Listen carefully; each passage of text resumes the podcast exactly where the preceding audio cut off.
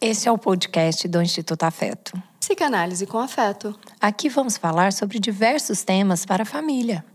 Já parou para pensar que a psicanálise ela está em vários detalhes do nosso dia a dia? Como podemos usá-la para melhorar a qualidade das nossas relações, dos nossos vínculos? Eu, Georgia. Eu, Laura. Nós, Instituto Afeto. Conversaremos com você semanalmente sobre temas variados como maternidade, parentalidade, gestar, parir, criar os filhos, sobre vínculos e relações. Olha que coisa fantástica poder ter o Instituto Afeto na sua casa. Vem com a gente, vem escutar o que a gente tem para dizer.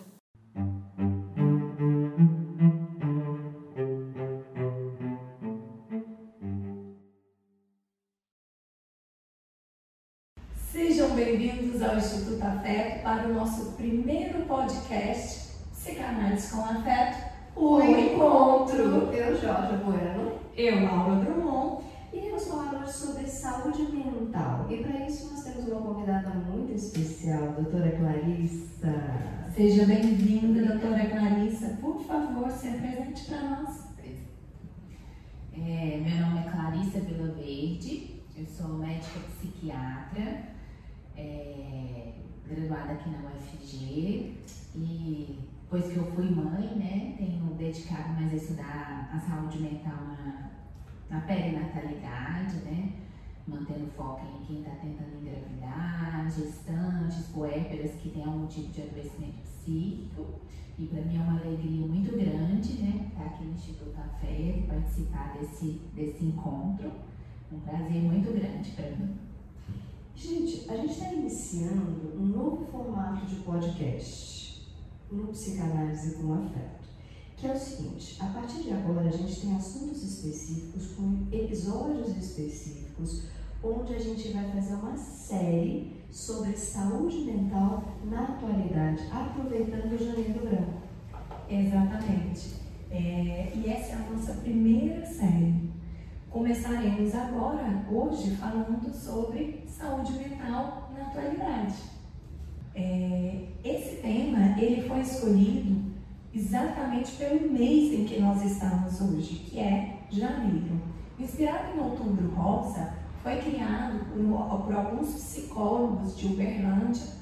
Esse, em 2014, esse, é, esse termo Janeiro Branco, para poder enfatizar a necessidade e a importância de cuidar da saúde mental das, no dia a dia das nossas vidas.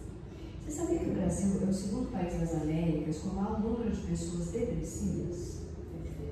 5,8% da população, sendo que a média mundial, segundo a Organização Mundial, é 4,4% da população. É um número muito alto, né? E em relação à ansiedade, né, a gente tem, no Brasil, a gente tem uma prevalência de 9,3%. Olha que loucura, muita coisa. Então, doutora Clarissa, vamos lá. É, conta pra gente o que, que você mais encontra, o que, que você mais percebe no, no consultório. Existe um tabu na procura desse auxílio, é, dessa ajuda com relação à psiquiatria? Como é que está esse cenário?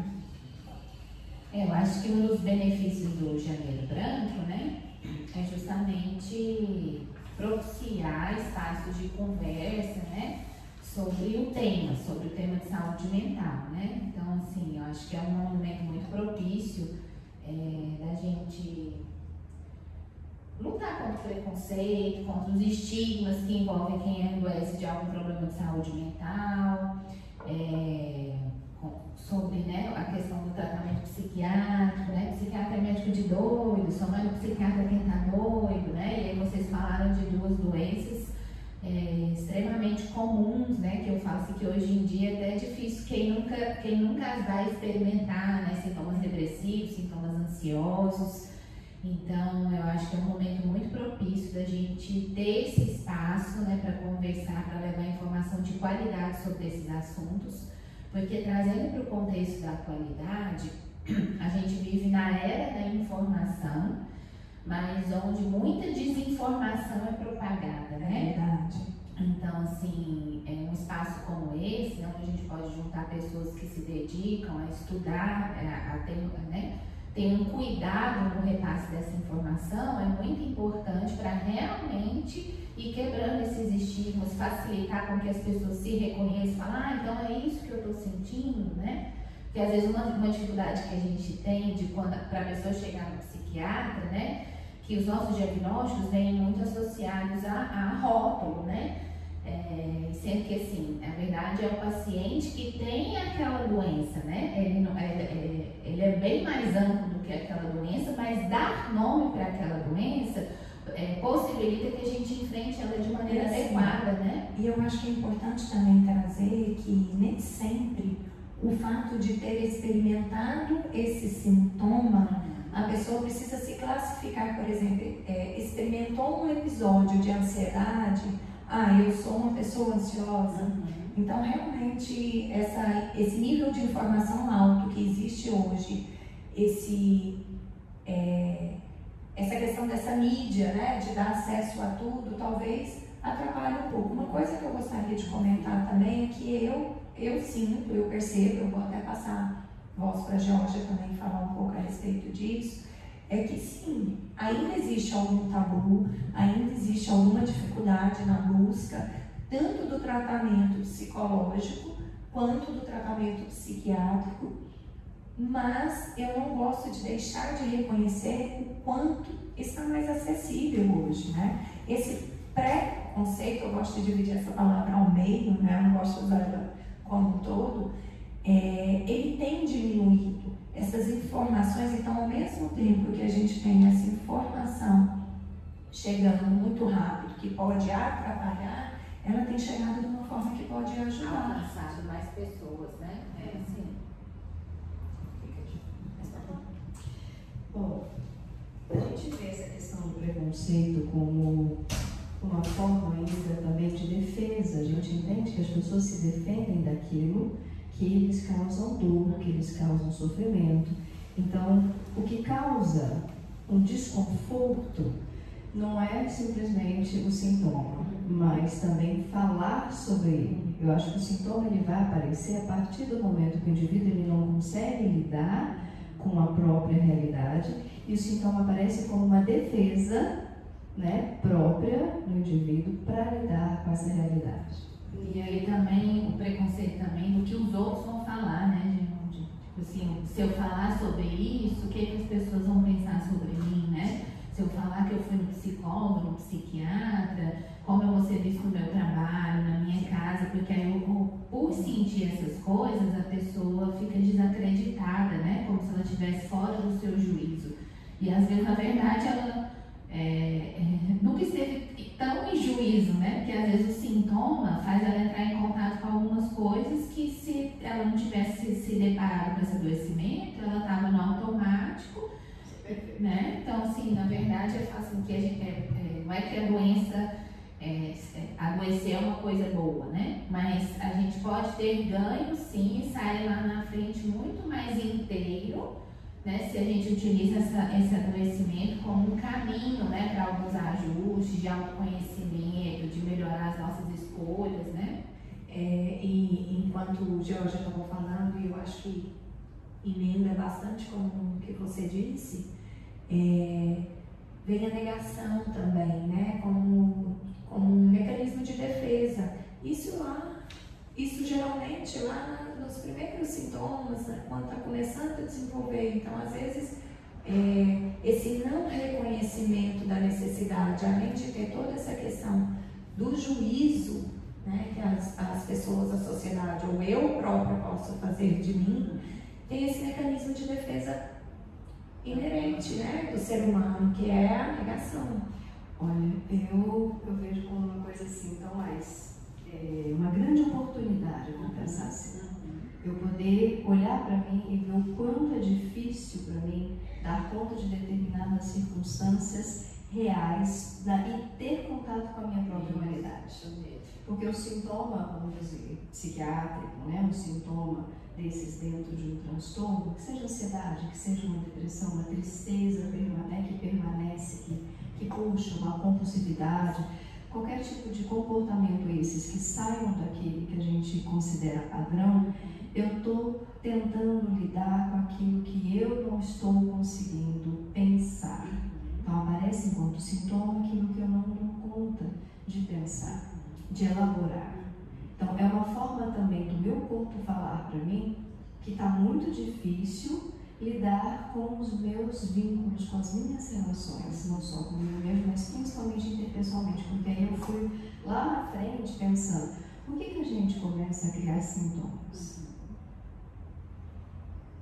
Não é simplesmente o lidar comigo mesmo, mas o não lidar comigo mesmo e colocar o outro nesse lugar, colocar os outros nesse lugar, isso já é um sintoma já. Sim, são só esses sintomas, né? Ansiosos que a gente vê, sejam depressivos, né? Que a gente vê assim. Mas muito mais, a gente sintomatiza o tempo todo nas nossas relações interpessoais. Para mim, isso é uma das coisas mais que chamam mais a atenção do consultório.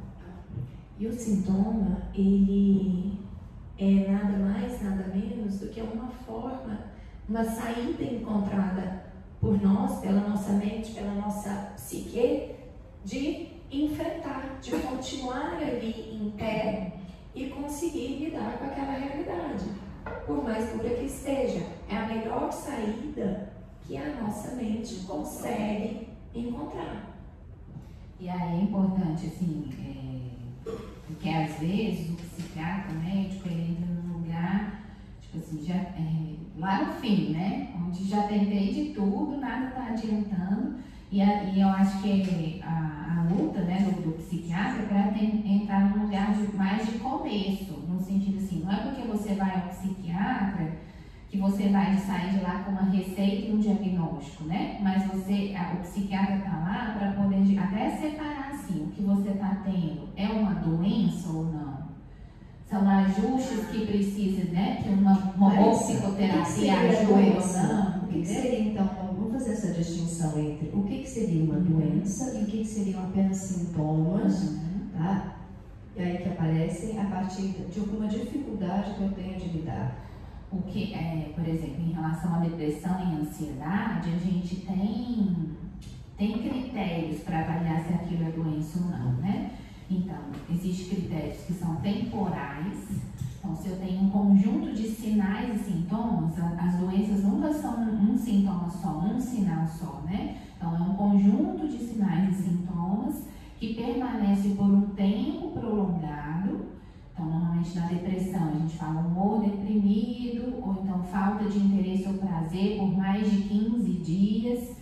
E aí eu falo que são os sintomas do Sol, o central. E ao redor, né, ficam os planetas, alterações do apetite, alterações do sono, alterações da libido, o impacto na funcionalidade. Então, normalmente quando é doença, atividades do dia a dia que a pessoa realizava normalmente, ela já não consegue mais fazer, então ela não consegue mais trabalhar adequadamente ela não consegue, por exemplo, cuidar dos filhos adequadamente, né? Aquilo é, tem um prejuízo. Um prejuízo né? funcional. Por exemplo, às vezes tem paciente deprimido que fala, não consigo dar um telefonema para resolver um problema. Né? Então, é, o impacto da doença é diferente de, por exemplo, no, no contexto que a gente está vivendo, né, do, do, da Covid, do bem Covid, a gente está todo mundo mais ansioso, mais em estado de alerta, e aí, nesse sentido, o sintoma é uma adaptação é, produtiva, né? No sentido assim, eu preciso me defender do que está acontecendo. É. Mas só que aí algumas pessoas, por características de personalidade, temperamento, por questões genéticas, às vezes colocada nesse local onde é exigido dela durante muito tempo, às vezes vai esgotando os recursos né, internos e externos, né?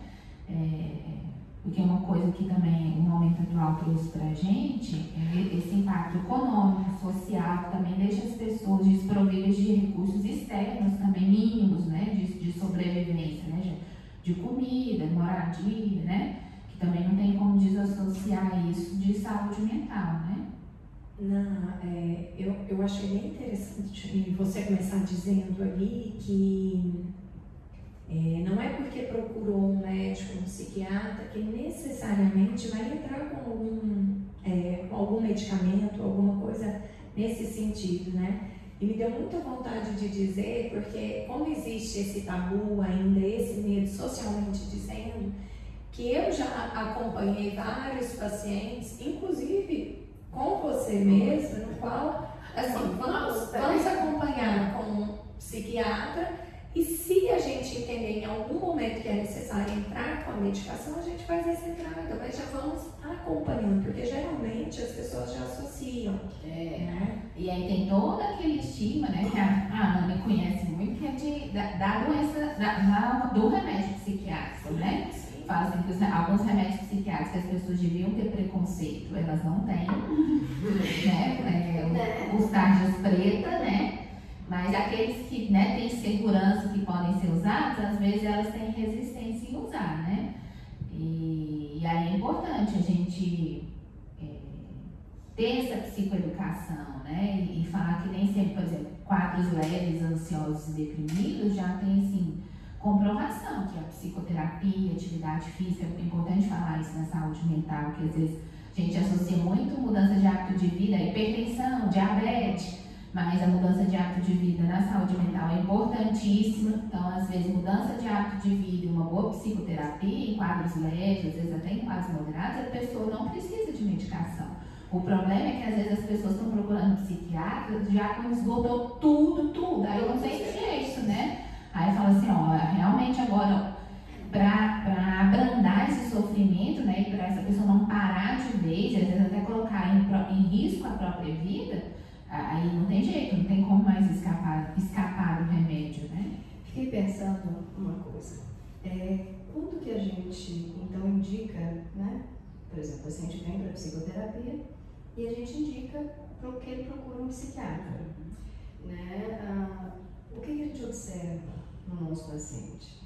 Quando você vê que psicologicamente ele consegue fazer uma mudança de estilo de vida ou não consegue fazer de forma alguma, mesmo você oferecendo todos os recursos psíquicos, emocionais, os acolhimentos afetivos, emocionais para esse sujeito, e ele não consegue ter uma resposta. Uhum. Você vê que ele esforça, mas a resposta não vem. Então, quer dizer, o corpo desse indivíduo, a gente diz assim, não está dando conta de oferecer, então, os neurotransmissores, né, os hormônios suficientes para que essas mudanças aconteçam. Uhum. Então, o psiquiatra, ele entra com esse olhar para poder oferecer é, esse novo equilíbrio, é, é. né, vamos dizer assim, essa nova homeostase, necessária até para que a gente possa, então, como psicólogo, fazer esse caminho né, de uma nova mudança nesse estilo de vida, é, essa nova forma de se relacionar.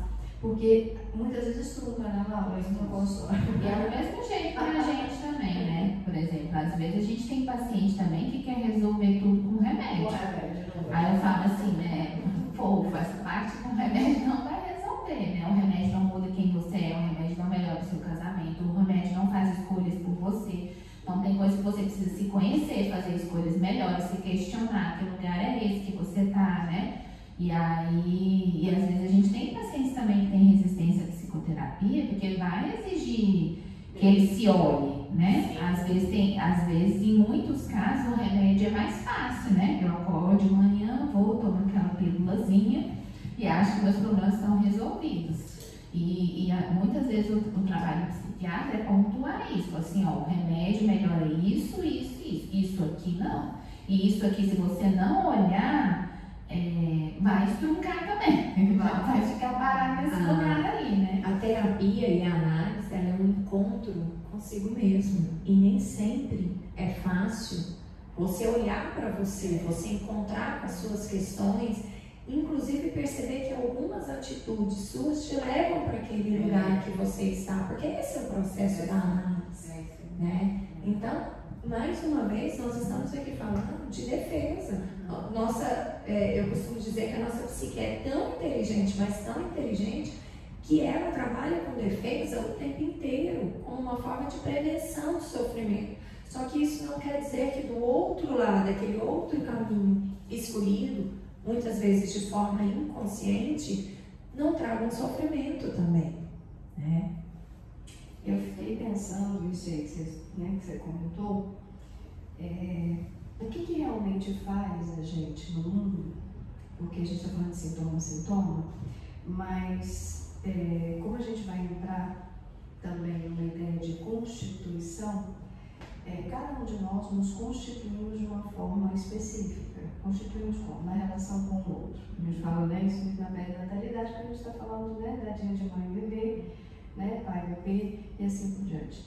Nessa dia a gente se constitui e constitui a nossa maneira, a nossa forma de nos relacionarmos. E essa maneira de nos relacionarmos, ela vai dar o tom se eu vou, eu, se eu vou ter, por exemplo, se os meus sintomas podem ser ansiosos, por exemplo, se os meus sintomas vão ser sintomas evitativos, se os meus sintomas vão ser sintomas, aí a gente já entra em transtornos de personalidade desorganizados, porque vai depender, então, dessa constituição de constituição, de como me relaciono com o outro.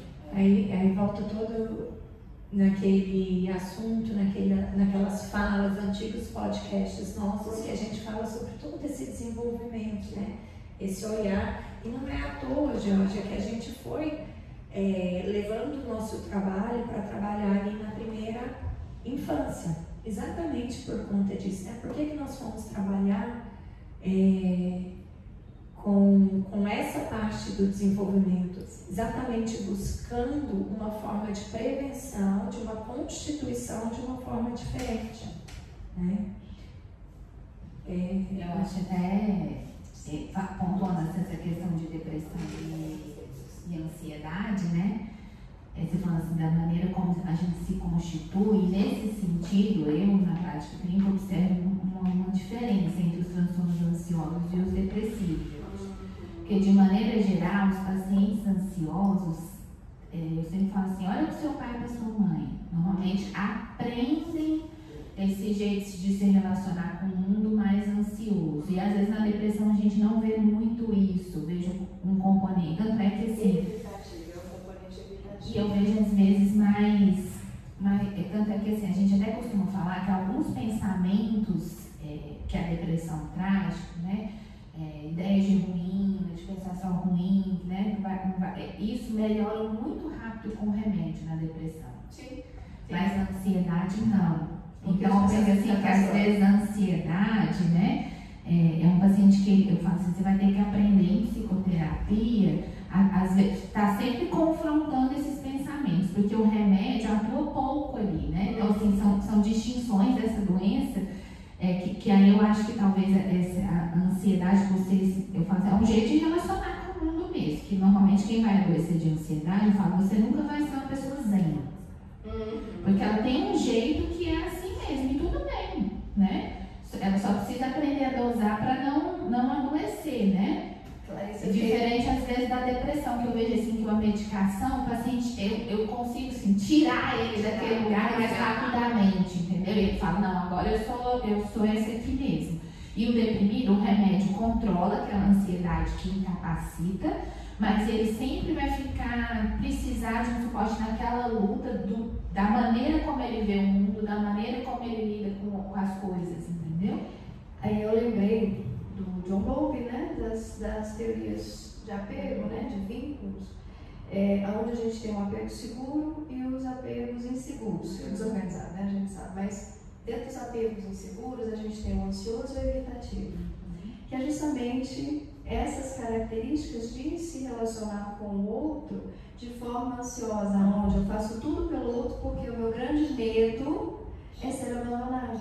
Então, está aí justamente, por isso que eu falo que é constitutivo, você dando essa característica né, psiquiátrica, esse olhar de que aquele paciente ansioso, uhum. é, essa, esse sintoma ele é mais difícil de ser tratado é, com medicação. A medicação não alcança. Por quê? É. Por que, que é catastrófico? Porque o medo de ser abandonado ele é muito diferente do medo, por exemplo, de não ser amado, de não ter valor, que já é uma característica do evitativo.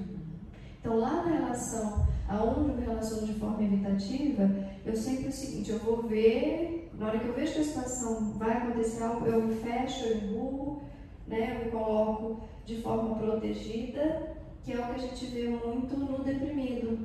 Ele se isola, ele se fecha, ele se resguarda. Se eu falar algo, eu posso estragar. Se eu falar algo, eu estou pondo gasolina na fogueira, tá? vai piorar toda a situação. E aí que as pessoas vão ver quem eu sou, vão ver as dificuldades que eu tenho de, mim, né, de estar ali naquela relação e assim por diante. Então, quando a gente vai para a psicoterapia, você vê o remédio, ele pode estabilizar um sintoma. É.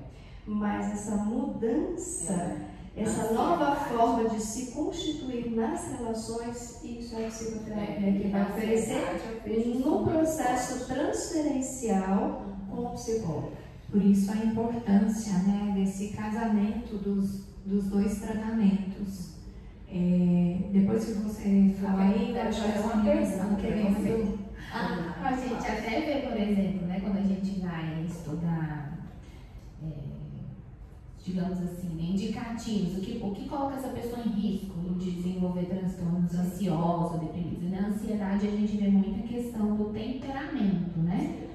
É, Que é aquilo que vem. o neuroticismo, uma pessoa que já, aquela criança que a gente já vê. E assim, como a psicanálise vê essa questão do temperamento, assim? É É, que nasce, né? Já já A também gente- fala sobre isso. Eu acho que é colateral, né? Então, bora bora lá. Porque às vezes a gente vê essas características crianças e a gente fica pensando assim, né? E agora? O que, que, eu faço? De onde veio? O que, que eu posso fazer para ajudar? A gente aprende que personalidade é formada de temperamento, isso né? Temperamento e caráter.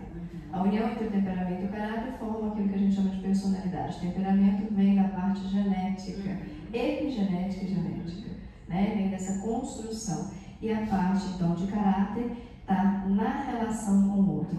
Então, eu tenho uma base familiar, a quantidade de energia para colocar no mundo, na vida, e eu tenho também um aprendizado da minha relação com a minha mãe, da minha relação com meu pai, cuidadores e assim por diante, que são as relações que vão me constituir. Então, minha personalidade ela tem temperamento e caráter. Vem para a terapia, a gente vai vivenciar uma nova relação, porque eu estou lá no vínculo inseguro que foi constituído. Chega na análise, na transferência, no processo, eu vivencio com o meu terapeuta, com o meu analista, uma nova relação e construo um vínculo seguro, que estava inseguro.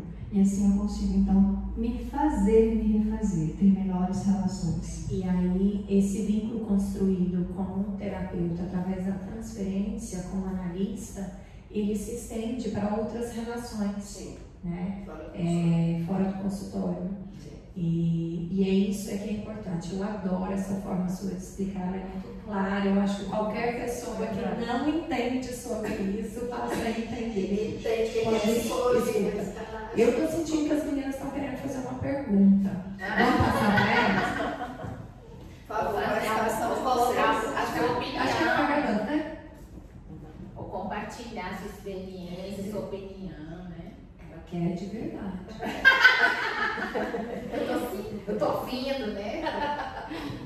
Não, é porque o assunto é bom, né? E a gente vai querendo falar, perguntar, enfim. Ó, quando for assim, você pode só fazer igual você fez. Avisa. Uma das, é assim, acho que é, é uma pergunta para um compartilhar, né? A gente fala muito sobre a depressão e a ansiedade, é, e a gente sabe que tem, você- falou do sol, dos planetas, né? Achei legal isso, eu vou começar a usar isso também, viu, Paris? É que eu faço assim com os meus alunos. Falo, esse aqui, esse aqui tem que ter. Esse aqui você vai perguntar quais que tem. É, e uma das grandes questões que eu tenho acompanhado, tanto de mulheres mesmo, que eu acho que é o meu maior público, mas de homem, homens também, né? É a exaustão. Né? E existe uma confusão muito grande porque em, em termos de sintomatologia é tudo muito próximo, né? Muito é, as pessoas ficam mesmo perdidas no que, que elas estão sentindo, né? Será se eu tô deprimido? Será se eu tô ansioso, né? O que, que é isso? É, dentro das organizações, das empresas, eu tenho pensado muito nessa questão da corresponsabilidade da empresa nessa construção de, é, de pré-conceitos né, em relação à saúde mental. Porque o, o que eu percebo é que a saúde mental ainda está ali naquela coisa assim da, da adequação. Você tem que se adequar, porque acho que esse termo que a gente utiliza da adequação, a gente tem que pensar muito sobre né? ele, né? Você tem que se adequar a um modelo de normalidade, né? Que às vezes vai muito contra o sentir Vai, né, sim. vai muito contra o processo do sentir, assim, de, de como a pessoa sente a, as situações que, que ocorrem é, é, na vida, né? Quando alguém tem um processo, por exemplo, de crise de ansiedade, eu tento explicar no processo de psicoeducação que, na verdade, o corpo está ali se defendendo, né? É um processo de defesa é, é, mental mesmo. É difícil para as pessoas entenderem isso, porque é ruim de sentir, né? É ruim de passar por isso, mas ao mesmo tempo é isso que vocês estão falando, que é, opa, tem alguma coisa aqui no meu corpo que eu não tô ouvindo, né? Que eu não tô conseguindo. Meu corpo tá precisando de algo, e aí quando eu falo corpo, eu tô falando da integralidade, né? É, então, como, como que a gente explica essa diferença do que, que é a exaustão, o estresse, né?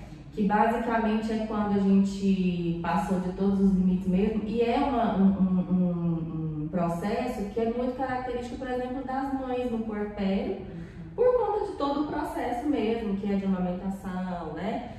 Tendo ou não tendo rede de apoio. Uhum. Acho que é isso. É que assim, né, é, quando a gente vai falar em diagnóstico, a gente tem os sintomas centrais. Por exemplo, a gente vai separar depressão de ansiedade. Então, eu, a, a, gente vai questionar aquela pessoa o que, que dá o tom.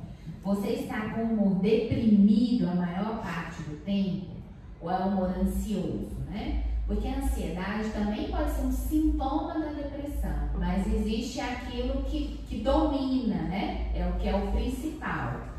Então, na depressão, é o humor deprimido, a falta de energia, né? Eu costumo falar que a depressão é como se tivesse tirado o paciente da tomada.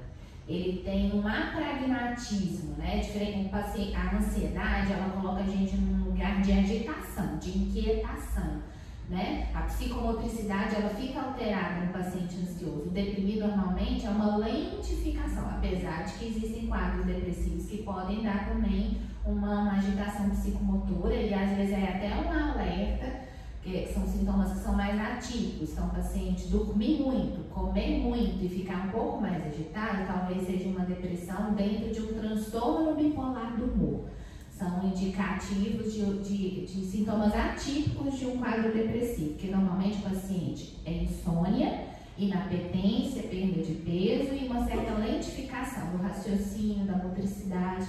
E, e às vezes tem uma, uma, uma queixa subjetiva de inquietação, me sinto angustiado, ansioso, mas para a gente que está olhando, ele está mais apático, né? Porque tem essa diminuição da energia mesmo. E a ansiedade coloca a pessoa num lugar mais de inquietação mesmo.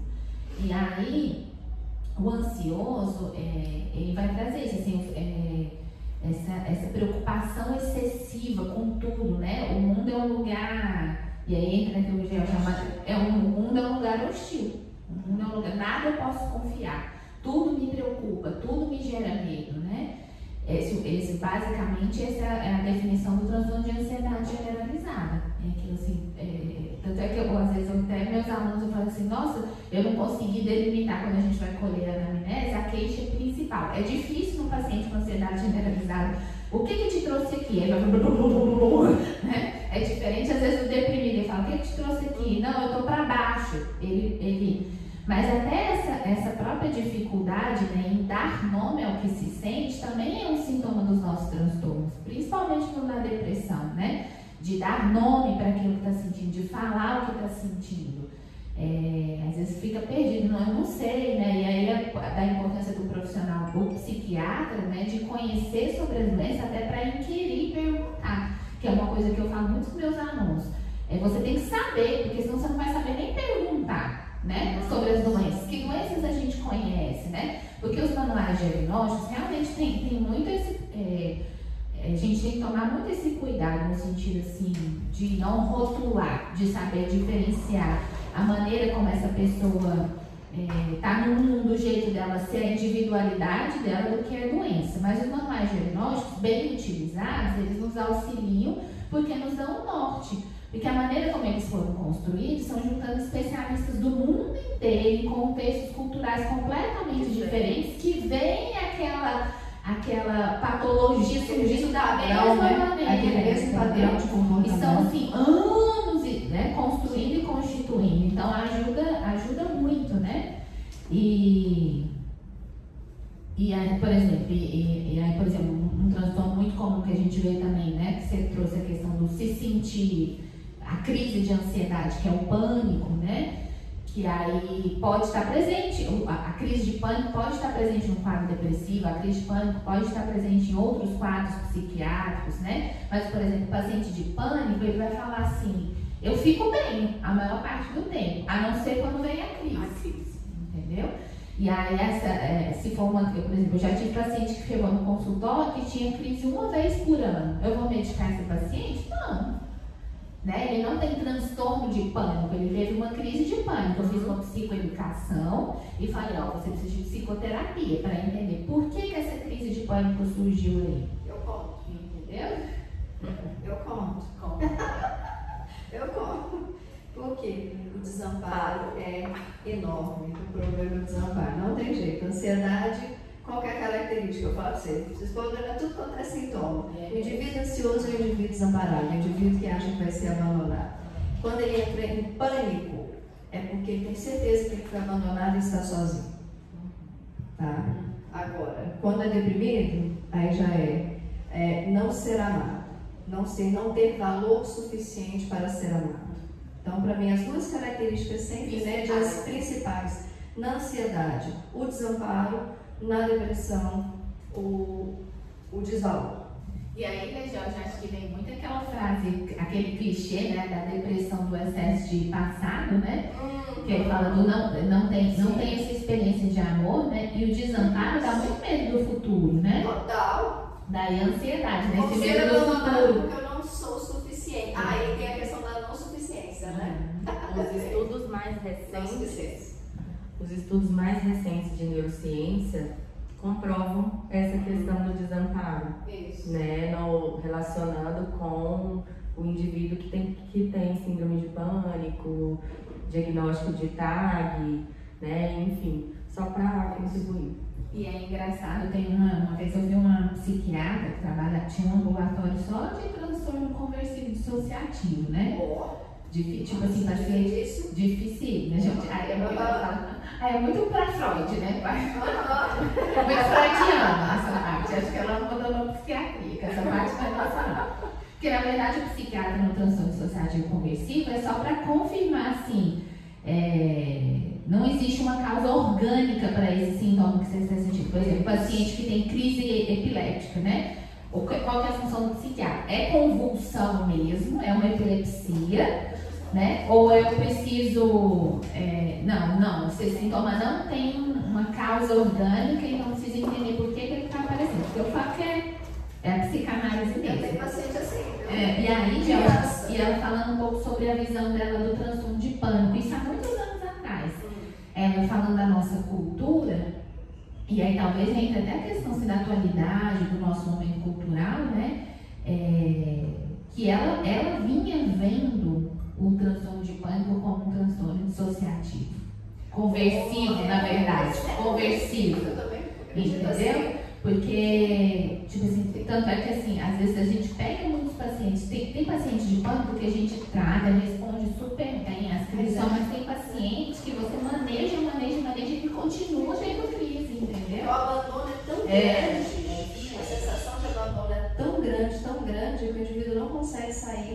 Daquele, daquele momento do abandono. O bebê abandonado. Vou só voltar um pouquinho aqui, porque eu acho que é interessante mais né, esse bate-papo multiprofissional, assim, cada um vai conectando com a sua área. É, essa questão do diagnóstico, eu acho que é importante a gente tratar, porque é, eu vejo constantemente assim, é, o paciente chegar, e até aquele que não é paciente ainda, é, para mim, que sou farmacêutica, é muito comum o paciente chegar, olha, esse medicamento que eu uso é para esquizofrenia, eu não sou esquizofrênica. Né? Ou assim, eu sou ansioso, o médico me passou um antidepressivo. O que está acontecendo? Qual é o meu diagnóstico? Então, assim, eu acho importante a gente desmistificar para a população, de um modo geral, para os nossos pacientes, que o diagnóstico é um caminho que o, o profissional de saúde traça para acertar, né? E que ele não é obrigatório. E né? que, na verdade, as nossas medicações não são para doença, São sintomáticos. Ele fala, você tem dor de cabeça, toma de pirona. Você tem febre, toma de pirona. Entendeu? Então, são, e até os então, são sintomas, tem né? um trabalho de uma publicação da Associação Americana de Psiquiatria falando que nem todos os indivíduos com o mesmo diagnóstico têm sintomas, eles, são, eles não são semelhantes entre si. Lembrei do sol. Né? Isso, então existe o, o diagnóstico diferencial, existem os critérios que são obrigatórios, mas que são, na verdade, um caminho. Então, é, é, é importante falar, ah, eu sou eu detesto tratar o paciente como assim, ah, você é aquilo, você é aquilo, até porque às vezes ele muda de médico, muda de psiquiatra, e o HT dele muda também, ou em alguma fase da Às vezes ele se encaixa tanto nesse eu sou que ele fica lá, eu sou aquela doença. Exatamente. E aí entram os tratamentos também, né? Que a gente vê, por exemplo, essa questão da depressão e da ansiedade os antidepressivos, sim, foram desenvolvidos, estudados para tratar, depois né, que se descobriu que tratavam a depressão. Mas hoje o que a gente tem, que a gente chama de ansiolítico, farmacologicamente falando, não são medicamentos para tratar a ansiedade, né? O que a gente trata a ansiedade é com antidepressivo, é a primeira as mesmas classes. É. Sim. Do mesmo jeito que a gente tem antipsicótico que trata a depressão. É, por exemplo, usando, né? É, vou dar um exemplo, uma medicação. Quetiapina. Quetiapina você pode usar a demência, às vezes tem um idoso demenciado, você não vai usar a tarja preta porque tem risco para ele. Aí ele toma uma dose baixa de quetiapina. Para o paciente deprimido, né? Você dá às vezes também que você, é, quetiapina em dose mais baixa também tem efeito antidepressivo. Aí você deu o paciente bipolar, você sobe mais a dose que ele está usando. É, Para paciente dose mais alta antipsicótico. A quetiapina tem essa, até no vídeo é, a farmacologia, bebê urso, mamãe urso e papai urso. É, é para insônia, para depressão e para não, é sintomas psicóticos. É. A gente da psiquiatria, então assim, qualquer coisa qualquer coisa, dá uma mordidinha na quetiapina que resolve. então, essa questão, vou encerrar essa questão da, da, da do medicamento e do diagnóstico, para a gente tirar essa, sabe, assim, ah, toma isso é aquilo, ou o que é que eu tenho, eu tenho que usar esse. Por exemplo, estabilizadores do humor, que são anticonvulsivantes, mas eu não tenho epilepsia. Exato. Esse remédio aqui é para epilepsia. Esse, né? é, esse é uma história que todos os dias é. que a gente atende, a gente tem que explicar. E tem... eu, eu quero até completar que, assim, geralmente dentro do consultório né, de psicologia, sempre quando me fazem esses questionamentos, fazem essa associação, lembrando que a gente começou falando da quantidade de informação que nós temos acesso hoje, né? Estudos se dá em função disso. Eu sempre digo, procure o seu médico e faça esses questionamentos. Pergunte, pergunte tudo, faça uma lista. Eu ainda brinco com essa porque é, faça uma lista de tudo que você gostaria de entender, de, de saber, para que ele possa te responder e você fique mais tranquilo. E eu acho que quando a gente trabalha em parceria, você deve sentir que eu realmente oriento dessa forma. Né? Eu falo, olha, pergunte. Porque algumas perguntas também é, não cabe a nós, como psicólogas ou analistas daquele, daquele paciente, fazer essa resposta. A gente vai levando um outro olhar né? um olhar um pouco mais profundo de onde que vem essa insegurança. Peraí, você busca o profissional, você se entrega, mas você não se entrega. Então a gente já vai para esse outro viés. É. E eu direciono para que essas perguntas, essas informações sejam retiradas ali, com o profissional que está atuando nessa área, né? E Excelente colocação. também, né? Às vezes o o paciente quer colocar também o médico num lugar, que às vezes você fala, eu não sou psicólogo, não. Entendeu? Se eu não, não tenho recurso para te ajudar nisso, entendeu? Aqui o cartão de um vai lá, porque a gente também não né, fala assim, fala, ó, a minha função é essa, eu consigo orientar isso, isso, isso eu te oriento, mas isso aí precisa de uma expertise de recursos que é o profissional da psicologia que tem para te. É, a importância de, de várias áreas né, estarem atuando. É, de não entrar num aconselhamento, né? Tipo assim, não dá um ah. conselho. É conselho, né? É um é. tratamento. Né? Bom, acho. Quer fazer Eu só dizer que também pode procurar um farmacêutico. Oh, né? Agora, agora, agora a gente também. É,